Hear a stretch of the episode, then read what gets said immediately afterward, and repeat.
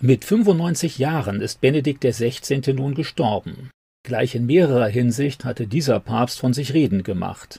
Nach rund 500 Jahren war er das erste wieder aus Deutschland stammende Oberhaupt der katholischen Kirche. Außerdem war Benedikt nach Celestin V. aus dem 13. Jahrhundert erst der zweite Papst, der freiwillig zu Lebzeiten von seinem Amt zurücktrat. Benedikt wurde 1927 als Josef Aloysius Ratzinger im bayerischen Landkreis Altötting geboren. In seiner Familie erlebte er freudiges, farbiges und menschliches Christentum, wie der Papst das später im Rückblick wiedergab. In Traunstein besuchte er das Studienseminar St. Michael. Alle Seminaristen wurden 1943 als Flakhelfer zwangsverpflichtet. Ratzinger erlebte die Zerstörung weiter Teile Münchens durch Fliegerangriffe am Ende des Zweiten Weltkriegs. Nach einer kurzen Zeit in amerikanischer Kriegsgefangenschaft studierte er Theologie in Freising und München. Ratzinger entschied sich für eine akademische Laufbahn und arbeitete als Professor für katholische Theologie in Bonn, Münster, Tübingen und Regensburg. 1962 begleitete er den Kölner Kardinal Josef Frings zum Zweiten Vatikanischen Konzil und wurde zu einem wichtigen Konzilsberater. 1977 wurde Josef Ratzinger Erzbischof für München und Freising. 1981 berief ihn Papst Johannes Paul II. als Kurienkardinal nach Rom und ernannte ihn zum Chef der römischen Glaubenskongregation. In dieser Funktion war Ratzinger über zwei Jahrzehnte hinweg einer der wichtigsten Mitarbeiter des Papstes und Wächter über die Reinheit des katholischen Glaubens. 2005 wurde Ratzinger als Papst zum Nachfolger von Johannes Paul II. gewählt in Erinnerung an den sozial und seelsorgerlich engagierten Ordensgründer aus dem 6. Jahrhundert entschied sich Ratzinger für Benedikt als Papstnamen.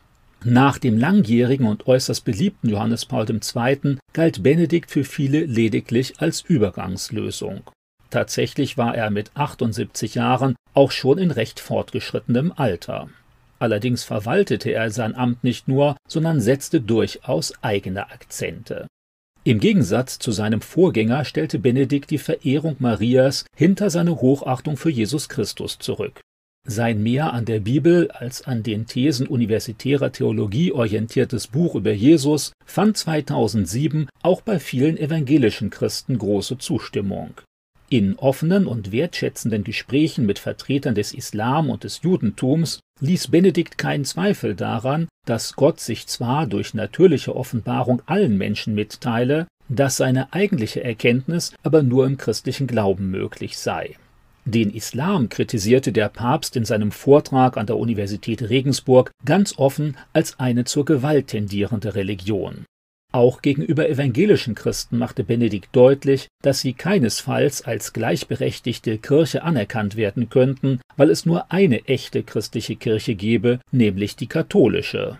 Benedikt betonte ganz neu die große Bedeutung der katholischen Gottesdienstliturgie. Nur in ihrer traditionellen Form sei sie gültig und würde eine geistliche Stärkung des Gläubigen bewirken. Intensiv arbeitete der Papst an einer Annäherung zum Judentum.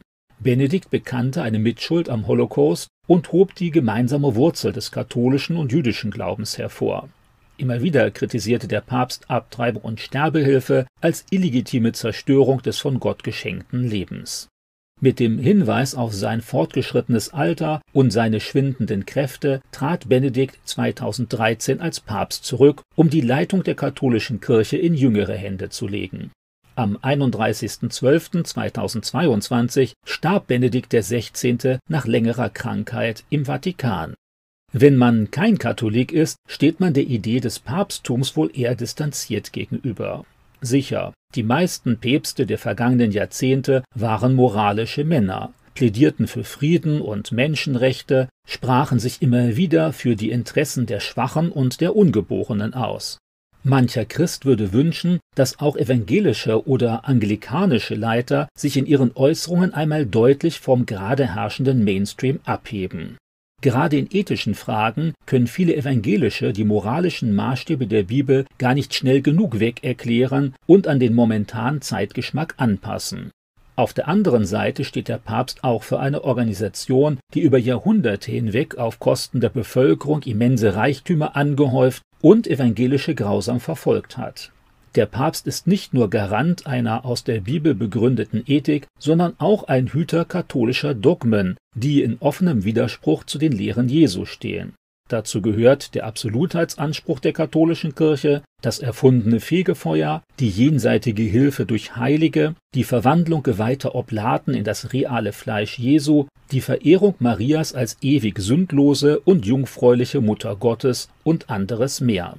In der katholischen Tradition beruft man sich vor allem auf die erst im Nachhinein konstruierte Kontinuität des Papsttums. Dabei war der Gemeindeleiter von Rom über Jahrhunderte hinweg nur ein wichtiger Vertreter der Christen neben anderen.